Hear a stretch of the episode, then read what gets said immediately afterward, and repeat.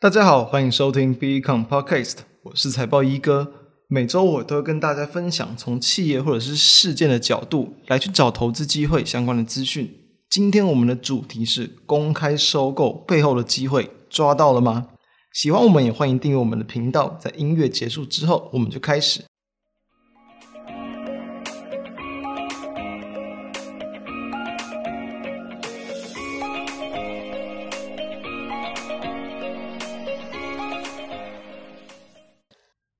今天我们没有特别说要针对哪一间新的公司来去跟大家做介绍或者是认识哦，主要就是回顾复习一下我们在一月底谈过的一个重要的概念，就是关于公开收购。当时候我们谈的主角是反甲，就是连接器厂，所以说其实当时我们就已经有介绍过他们主要的业务内容以及他们的一些产品线。今天我们就不多做介绍。主要是在于说，我验证一下我们当时候谈的一个看法。其实哦，在近期哦，三五二六反甲的股价的表现，也确实哦是符合我们当时候的看法。所以我们就一同来看一下。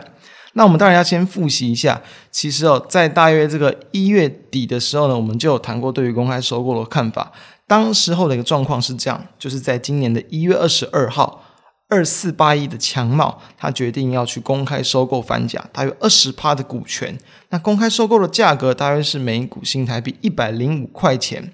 那我们这边要先差出来谈一下，就是说，往往其实很多市场就是一间，比如说 A 公司要去收购 B 公司。如果说它是这个整个吞下来，就是整个要吃下来并购进来的话，那可能未来在 B 公司你没有太多的投资的机会，可能在一公布讯息之后的隔天，股价会容易反应。但那种讯息一公布完的几天，往往大部分人很难得到投资的机会，就是因为通常隔天市场它会马上反应。假设它收购的价格跟目前的市价差不多，甚至更低，那其实它当然它股价可能就是不太会动，甚至往下跌。假设他预期收购的股价是更高的，那可能通常隔天股价就会往上反应。假设他收购的股价比 B 公司原本的这个成交的市价还高，超过十趴，可能隔天就会直接涨停板。当然，你可以去抢涨停板，但那个机会不大，因为大家都会知道，诶，它应该会有那样的一个价格，所以大家都会去抢，你很难抢到。也因此哦，其实，在一月底当时我们谈的方向，不是要跟大家去说去抢这种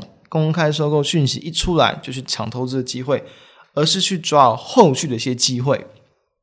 当时我们是谈到，我们有拿过去的案例来看，就是说呢，比如说像二四九二的华新科，它在去年十一月二号，它宣布要收购三三一一的红辉，大约五到十趴的股权，一样就是 A 收购 B 这样的一个案例。B 公司就是红辉，它的股价在隔天直接往上去跳空反应，收购了一个讯息。但是怎么样？因为呢，它的这个收购期间，它通常都是有一段期间的，因此在这段期间，股价几乎就没有任何的波动。因为市场就会普遍认为说，哎，那你 A 公司就是要用这个价钱去买，那我在这段时间，股价自然就容易维持在这个价格附近。不过呢，大概在半个多月之后，哎，这个红辉的股价又开始往上动了起来哦。所以说呢，我们当时候谈的一个看法就是说。可能在一宣布完公开收购的去年之后，没有太多的机会。但是当它收购结束，或者是这个收购的期间快要届满，其实就会有后续的一些机会。我们就搭配如何去评估股票，这是我们当时候谈的一个看法。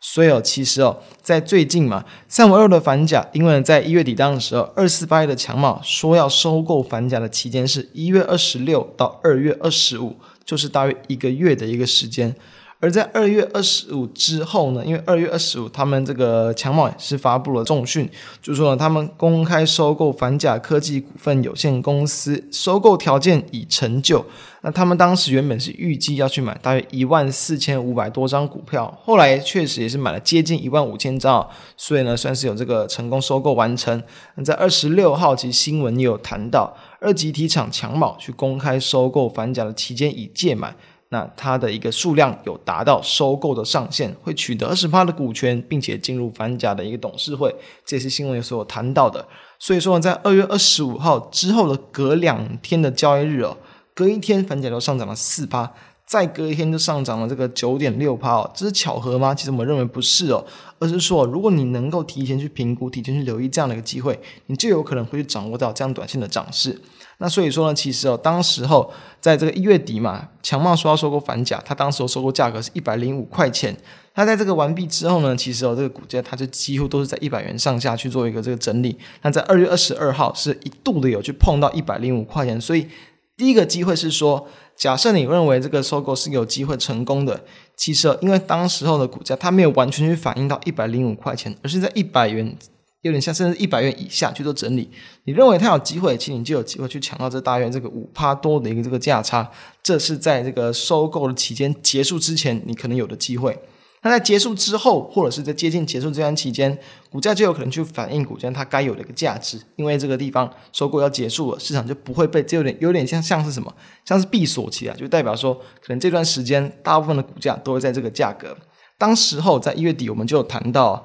反甲它当时候的一个股价成交在大约十三倍左右的本益比，本益比是什么？我们上礼拜有谈到，就是股价除以这个，应该说最精准是未来一年的一个这个 EPS。但不过呢，最简单的算法就是最近四季所公布的 EPS 的加总。当时候的反甲的本益比大概是十三倍左右，过往的区间大概是十到二十倍，其实它当时候并不算贵啊。而且其实跟同业同样是做这个有个电动车相关连接器的这个公司三六六五的茂联 KY 去做比较，当时候贸联的一个本益比大约是二十三倍，比反甲还高。但是它的一个本益比，算是比反甲还低，大约二十趴左右，所以我们认为其反甲还有再去补涨，还有再去这个股价成长的空间，这是我们当时候的一个看法。所以如今来看啊，确实在公开收购结束之后，股价就往上反应。我们这边再往回推一下，就是我们当时候其实就有谈到，可以去拿华新科跟红会的案例来看嘛。不过呢，其实当时候华新科是没有成功收购红辉的，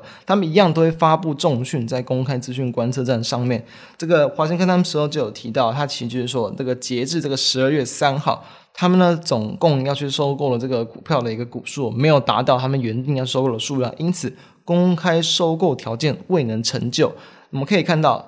即便未成功，哎，当时哦，就是没有成功收购，同样的股价再就是等于说收宣布收购的隔半个多月左右，哎，确实又在往上去做走阳，等于说这样的一个讯息也会帮助到市场去更加的关注这样的一个公司。